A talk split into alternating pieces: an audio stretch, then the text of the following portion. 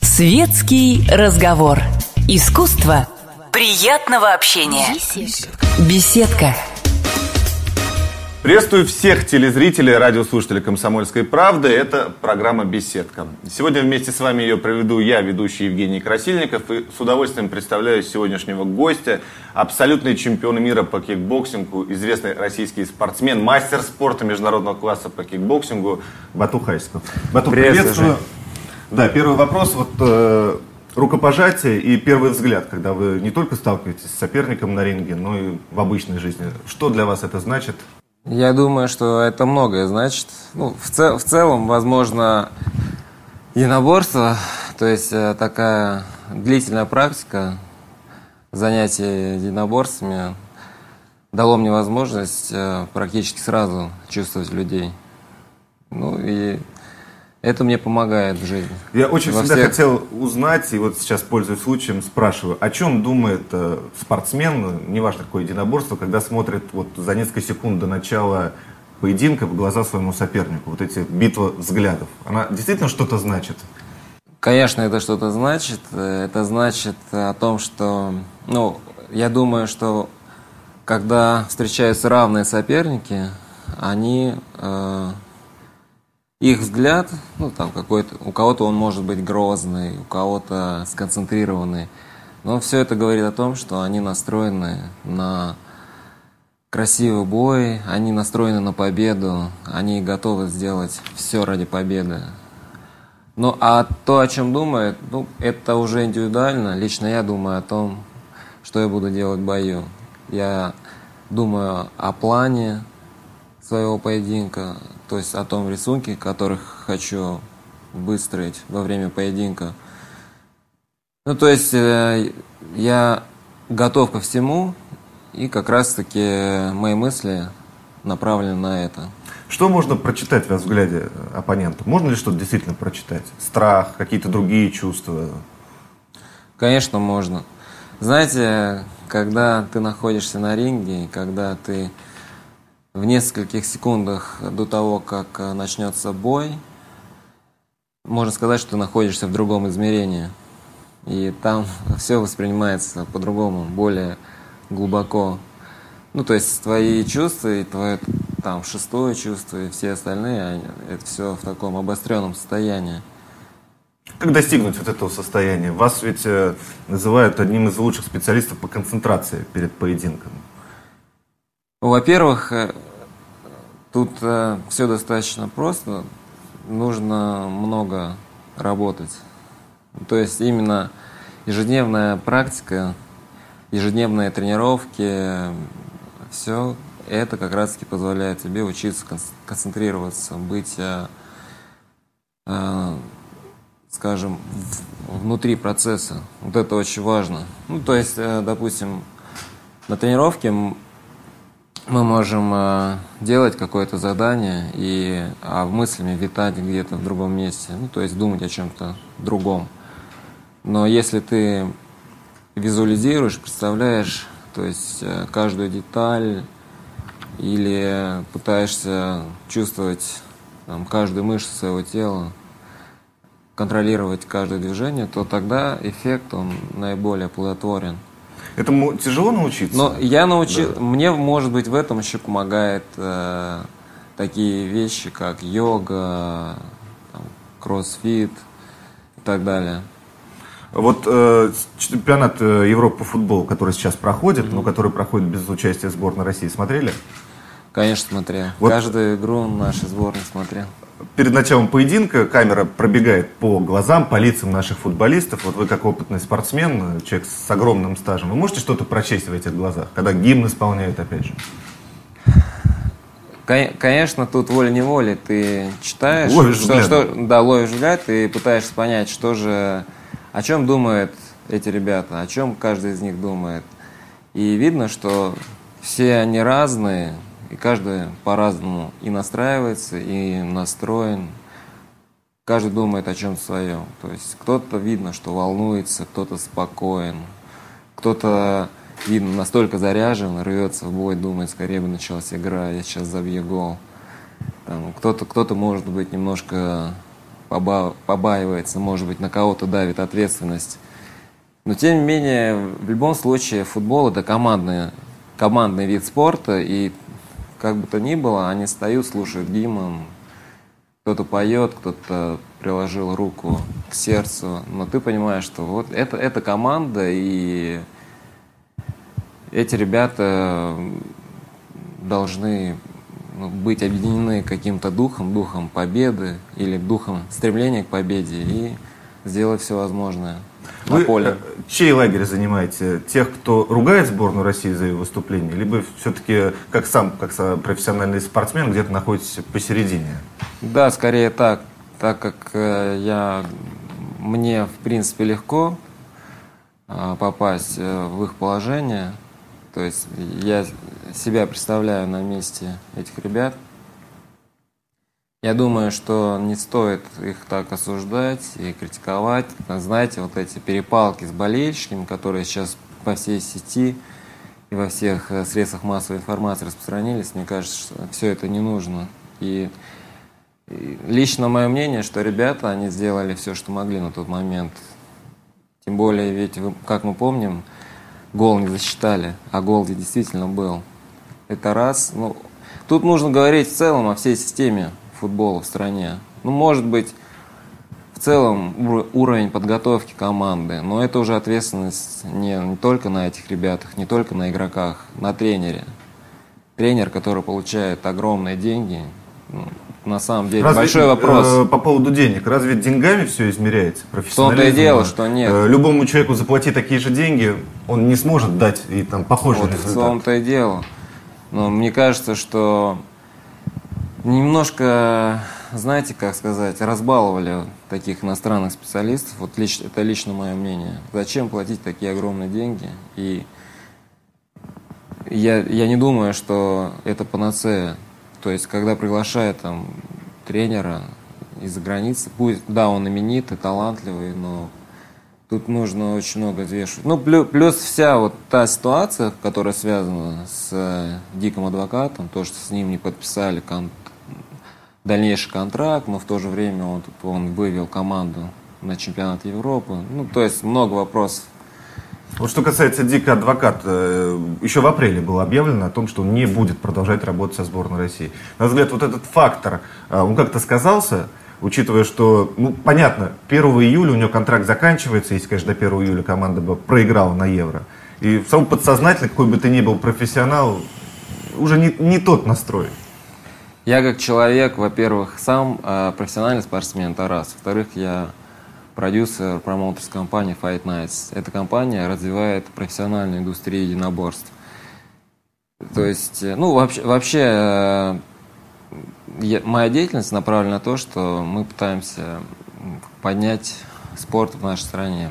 Ну, в основном единоборством.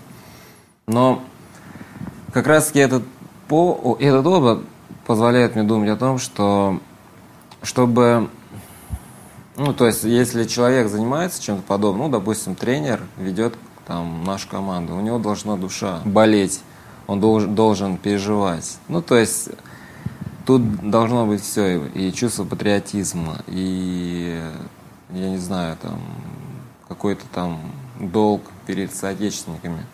В данном случае, я думаю, ничего этого не было. То есть, человек, перед ним выполнили Формально. обязательства по финансам, он знает, что в любом, как бы то ни было, все равно он свое получит. Знает, что после этого чемпионата он дальше работать не будет, то есть ответственности нет. Плюс он, я, я не думаю, что он так переживает за нашу страну, там, за честь нашей страны. Поэтому мне кажется, что это было такое опрометчивый шаг. С другой стороны, с другой стороны, на поле выходит не адвокат, на поле выходят футболисты, 11 человек. Вот эти ребята, которые три матча провели, насколько они оправдали ваши ожидания? Потому что вот эта вся истерия, которая сейчас вокруг сборной, о том, что о тех же словах Аршавина, которые он сказал, непонятно, всем ли болельщикам были они адресованы, либо конкретному депутату, который он говорил, о том, что это ваши проблемы, что не оправдали ваши ожидания. А может быть, так и должно быть, уровень нашей сборной э, не позволяет просто выходить из группы в финальной стадии Евро. Андрей Аршавин сказав в том, что это ваша проблема, что мы не оправдали ваши ожидания, также он сказал, что мы и свои ожидания не оправдали. И мы за это сами отвечаем. Я думаю, что больше всего, кому вся эта история была неприятна, и кто был разочарован результатом, это был, ну, было Андрей Ашаин и вся команда. Я думаю, что они больше всего переживали. Но почему они ну, после, можно сказать, там, матча, когда они и, та, и так э, раздосадованы своей игрой, возможно, или еще чем-то, мы же не знаем, там, какие там были факторы, которые помешали достичь нужного результата. Почему они в этот момент должны извиняться там, перед всей страной? Ну, конечно, можно было бы сказать, да, извините, мы старались, но мы не смогли. Ну и что, что бы это дало? Ну, то есть мне кажется, что... в общем, после драки их, кулаками их, не машут. Их просто спровоцировали, да. И, э, знаете, искусственно сфабриковали такой конфликт, ну, непонятно зачем. А как э, думаете, почему такое отношение со стороны не всех болельщиков, э, определенной группы болельщиков в сборной? То есть э, во многих других странах, э, да, проиграла Голландия, проиграла там Хорватия. Вообще проиграли 8 из 16 команд, которые не вышли. Но так на родине многих встречали, ну не как героев, но по крайней мере с пониманием. И только в России, страна крайностей, те же люди, которые в 2008 году выходили на Тверскую, по всей стране были вот эти гуляния по случаю выхода сборной России в полуфинал. Сейчас эти люди готовы этих же практически самых футболистов, э, простите за выражение, закатать в асфальт. Ну, видимо, менталитет народа. В, то есть э, вся вот эта история заключается в том, что он, в нашей стране такой менталитет. Ну, помните, когда выиграли Чехов? Да, первый 4, матч, 4-1. Ну, просто эйфория. была эйфория, да, все сходили с ума, все, там, чуть ли уже сборная России, чуть ли не финал вышел. Ну, а как, когда с Польшей 1-1, потом досадная поражение грекам, ну, естественно, какая-то возникла. То есть на контрасте сразу же возникает агрессия и так далее. Ну, еще, возможно, нет культуры. Ну, я даже вот именно по развитию ну, индустрии набор... Ощущения, да, со, нет, нет, нет, нет э, такой вот культуры, э, там, как поддерживать своих спортсменов и так далее. Ну, знаете, там, даже в интернете зачастую ну, понятно, что какая, какая-то часть порадовалась, там, какая-то часть готова, ну, то есть, э, поязвить или еще что-то. Но в интернете в основном пишут негатив, а хорошие не пишут. Ну, нам, нам просто очень э, многое нужно сделать вообще э, в системе спорта, да. У нас, у нас ведь очень малое количество людей занимается спортом. То есть, вот, ну, чтобы вы знали, по статистике всего 13% населения. Представьте себе. Ну, это капля это в море. Это капля в море в сравнении с э, другими развитыми странами. То есть это очень низкий показатель. Но, допустим, ты, же не занимаешься спортом, я занимаюсь, кто-то еще. То есть мы знаем, насколько это трудно, и что спорт такая история, все может сложиться по-разному, да, там, не с той ноги стал или еще что-то, там, не то съел, уже не тот результат. То есть мы к этому спокойно относимся и наоборот стараемся верить, поддерживать. А большинство людей, они не знают, что такое спорт, но они там ждут каких-то Ну это их, э, как болельщиков, это их право ожидать. Да, это их право, поэтому наша задача заключается в том, что сделать так, чтобы как можно большее количество людей занималось спортом. Во-первых, э, они будут свои ненужные негативные эмоции выплескивать, заряжаться позитивом, и, во-вторых, научиться наконец-то поддерживать наших отечественных спортсменов, независимо от, от их результатов. Ну, главное, если ты видишь, что человек старается, стремится, и больше нет никого, нет альтернативы, то нужно сделать все, чтобы он поднялся, а не стараться его критиковать и там превратить из него козла отпущения. А как вот относится к выражению многих известных людей, которые высказывали свое мнение, личное отношение после вот этого провала о том, что это зажравшиеся коты, это миллионеры, которые не способны там переломить себя в нужный момент. Вот вопрос спорта и денег. Здесь э, достаточно двоякая ситуация. Я, честно говоря, не знаю, как э, до конца, как выстроена система футболе у нас в стране, ну, я понимаю, ну, что... По собственному опыту. Ты же своим здоровьем, ты отдаете, вы спортсмены, здоровье и этим возможность зарабатывать. Ну, в отличие там, от инженера или от журналиста. Вы не можете в 60 лет или там, в 50 лет выйти на ринг или на футбольное поле и, в общем-то, ну, По отношению к себе я могу свои. сказать так, что если бы мои гонорары росли и росли, то есть я бы получал все больше гонорары, то я, я думаю, что на моем а, профессионализме вряд ли бы это отразилось негативно. Наоборот, я думаю, что это меня бы усилило. Ну, плюс э, это дало бы возможность быть еще более э, лучшим атлетом.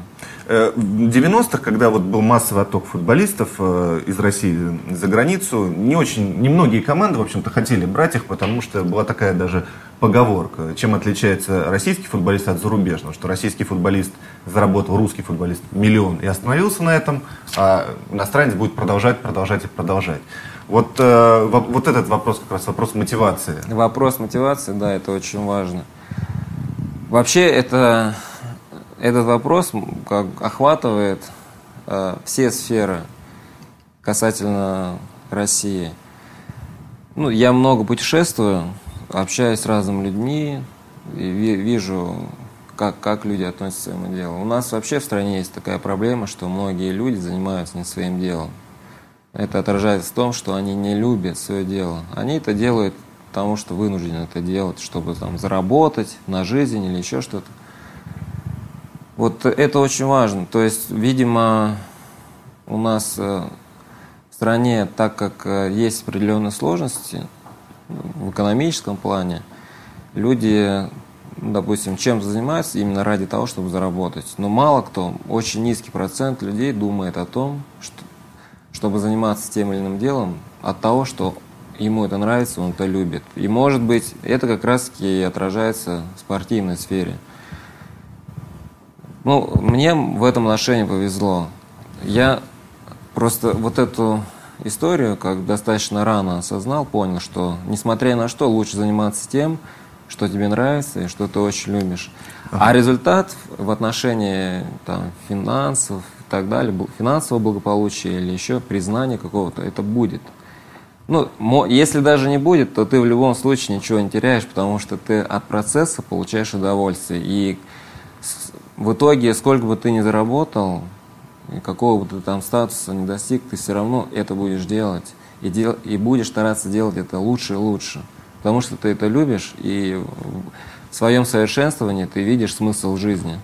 А ты понимаешь, что вот э, чемпион мира, да, обладатель там многих регалий, у тебя там один гонорар – Люди, которые не выиграли по большому счету ничего, да, ни чемпионат мира, ни чемпионат Европы, у них другие гонорары. Вот э, многие спортсмены, насколько я знаю, достаточно ревностно относятся к заработкам. Я не говорю сейчас о сборной России, я говорю о видах спорта в данном случае. Что это справедливо или нет? Ну, конечно, справедливо, ведь ну, это в любом деле. Ну, зачастую, конечно, бывают какие-то исключения, которые действительно могут вызвать какие-то там негативные мысли и так далее. Но если ты много работаешь и работаешь хорошо и показываешь определенный результат, почему бы тебе не получать хорошие гонорары?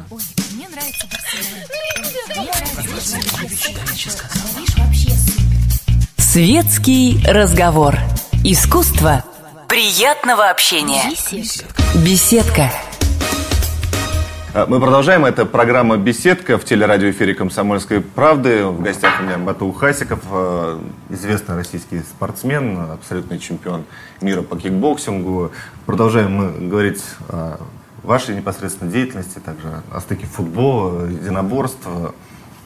Я э, хотел поговорить о том памятном для вас наверняка поединке, который был в ноябре прошлого года против грека Замбиз, Замбидиса, и вот этот э, удар, коронный смертельный удар для Замбидиса.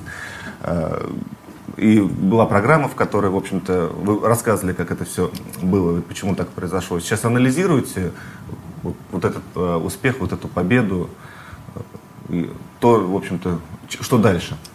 Да, действительно, это для меня, я думаю, для всех любителей единоборств и в целом для страны было достаточно значимое событие. Бой, мой бой, как э, одного из лучших э, в данном виде наборств страны против легендарного бойца из Греции Майка Замбидиса. Эта история началась э, примерно за полгода до самого боя. Об этом много говорили, все этого ждали. Мы с Майком были более чем мотивированы на бой. Для обоих это было важно и принципиально. Очень серьезно готовились к этому бою. Ну, в итоге, да, данный удар коленом оказался роковым. Ну, так сложилось, это спорт. И, как сказал мой друг и партнер Сангаджит Арбаев, это судьба.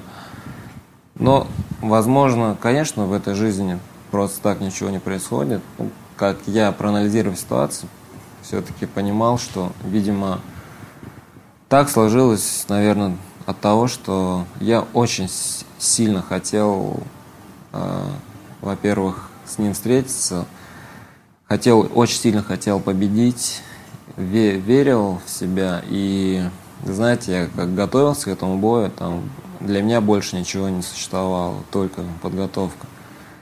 Это была проделана большая работа, и когда я выходил на этот бой, я настраивался на всю дистанцию, настраивался на тяжелый бой, то есть был готов отдать все.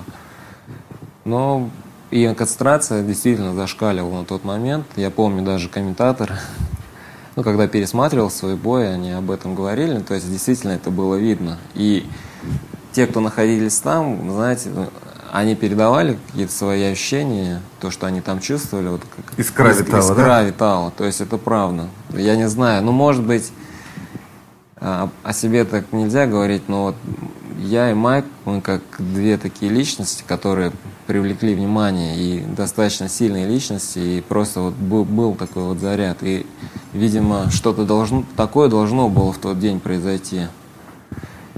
Потом мы с Майком разговаривали, ну, естественно, я так, ну, как бы выразил сопереживание.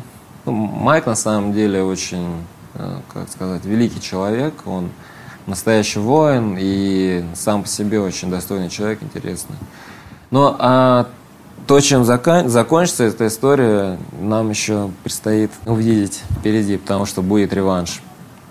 Наша компания Fight Nights будет проводить этот реванш, и этот реванш будет проходить здесь, в Москве. Когда говорил, э, говорили о концентрации, да, вот от этой запредельной концентрации, которая была вот после там, того, как все это свершилось, да, как вы, вы победили, есть ли такое чувство, возникает чувство опустошения, что внутри задача выполнена, все, все пусто, нет, нет эмоций, нет больше вот этих сил. И если это ощущение есть, как э, заполнить опять этот пустой сосуд? Это ощущение, оно безусловно есть ощущение опустошения. Ну, не знаю, у всех опять-таки по-разному. У меня, я, например, э, знаете, есть такое выражение смена деятельности, там лучший отдых. В любом случае в моей жизни присутствует масса других каких-то увлечений, и то, что меня интересует, и как раз когда я в это погружаюсь, я начинаю восполнять вот эту энергию. Чем, чем занимались? Ну, как бы вкус э, опять э, так, в себе начинает ощущаться и плескаться в такой вкус Вы жизни. И, и депутат Народного Хурала, и у вас э, в качестве хобби это рисование, и футбол, и разносторонний человек во всех смыслах этого слова. Вот что именно вам помогло, какой из этих видов увлечений, которые присутствуют, помимо, конечно, непосредственной работы, что именно помогает в большей степени? в большей степени семья, ну, как там какие-то приятные заботы.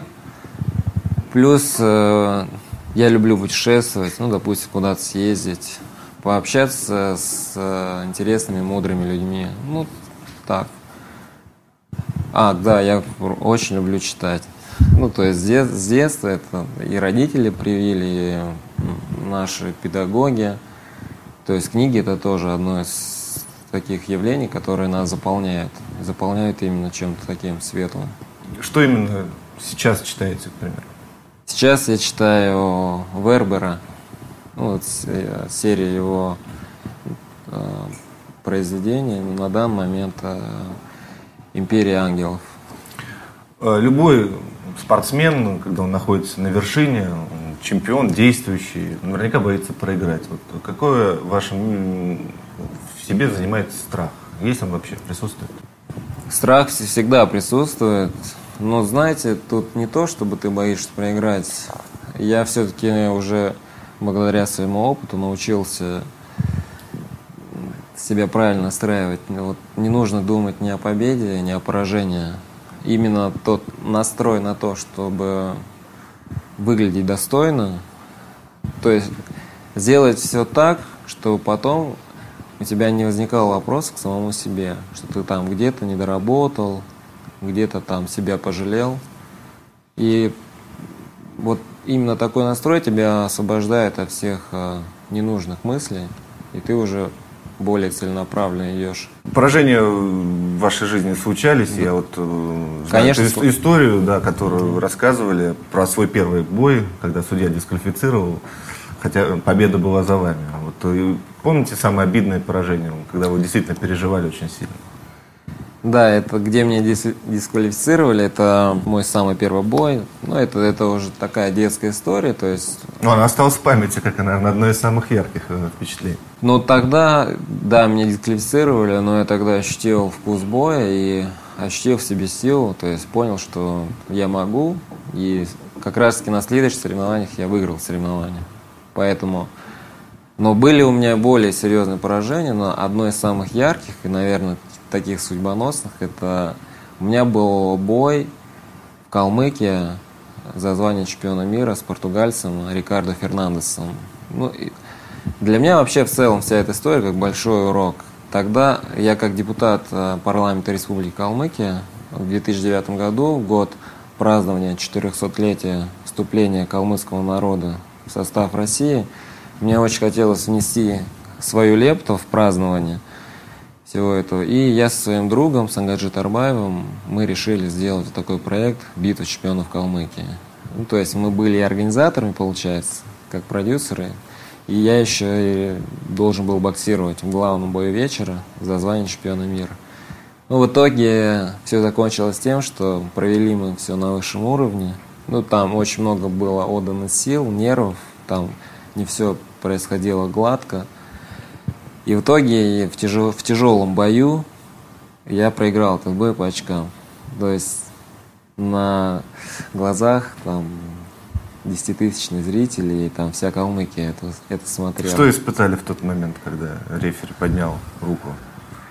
На тот момент э, вот как, как раз таки были такие мысли, что перед самим собой я понимал, что я сделал все, что мог. Я там боролся до конца.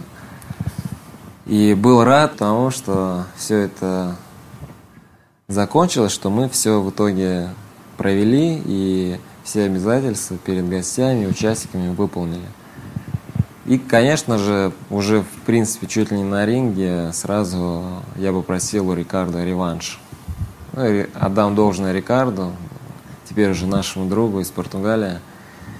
Он э, сразу же сказал, что да, он готов дать реванш. Ну, то есть как публика восприняла вот этот как раз вопрос ну, о, публика о сборной России по футболу, да? По-разному восприняла, но как раз таки возникает эта тема, что на тот момент, э, ну, допустим, если бы я этот бой выиграл, и выиграл бы его ярко и легко, то большая, ну, большая часть публики бы говорили, что этот бой Все был понятно, куплен. да, турнир да. провели, да. и его же и выиграли.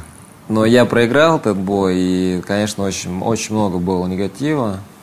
То есть там, может быть, там в лицо это не говорили, но я, до меня доходили всякие слухи, толков было очень много. Но, знаете, мне повезло в жизни, что есть учителя, и, может быть, сам тоже склонен все это понимать. Очень важно правильно воспринимать свои поражения и какие-то негативные моменты в жизни, потому что если ты правильно это воспринял, себе надо и, и, и принял, принял это так, как есть, не пытаешься там себя обмануть или там оправдываться перед кем-то, ты это принял, осознал, то тут же судьба тебя, ну, как бы благодарит и возникает как, какая-то новая сила, там новая мотивация, новое стремление и но, новый этап в твоей жизни. Ну, скажем, не было бы если этого поражения, то я бы, наверное, не стал тем профессионалом, кем я являюсь сейчас. То есть я тогда пересмотрел все, как я готовлюсь. Я тогда осознал, что не, нельзя там совмещать две несовместимые вещи, что должна быть очень мощная команда. Эта команда в итоге появилась. Я стал готовиться по-другому. Там, ездил на сборы в Голландию, там, в Штаты съездил, посмотрел, как там люди работают. Через полгода состоялся реванш, и этот реванш состоялся уже в Москве.